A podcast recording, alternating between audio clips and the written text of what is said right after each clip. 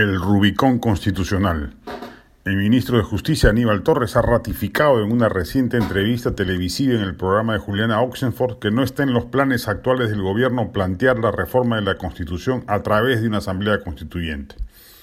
Es una buena noticia para la gobernabilidad democrática del país que un gobierno que no tiene mayoría en el Congreso y que además en la primera vuelta electoral obtuvo apenas el 18,9% de la votación, se dé cuenta que no tiene los fundamentos políticos para refundar el país.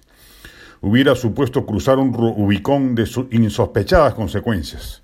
En la República Romana, las legiones militares, cuando regresaban triunfales de una guerra, antes de entrar a Roma debían cruzar el río Rubicón y para hacerlo dejaban sus armas en las afueras y de esa manera transmitían el mensaje de que ingresaban en calidad de ciudadanos respetuosos de la República. Julio César en el 49 a.C. rompe con esa tradición y cruza con sus legiones armadas, rompiendo los cánones republicanos y sentando las bases para la fase imperial de la Roma antigua destruye la República.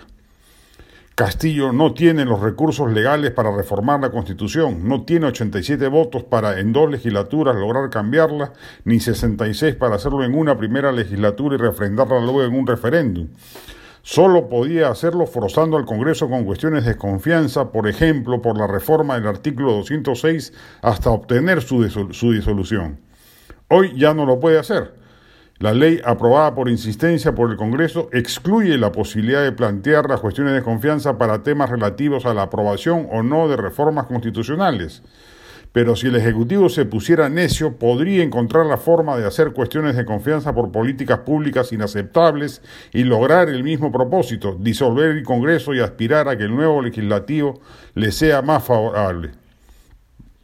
Solo en ese escenario hemos dicho con claridad que se justificaría que el Congreso opte defensivamente por la vacancia presidencial. Pero al parecer ese riesgo insensato se ha alejado de la mente del gobierno, por lo menos así lo señala ya la Premier y un influyente ministro.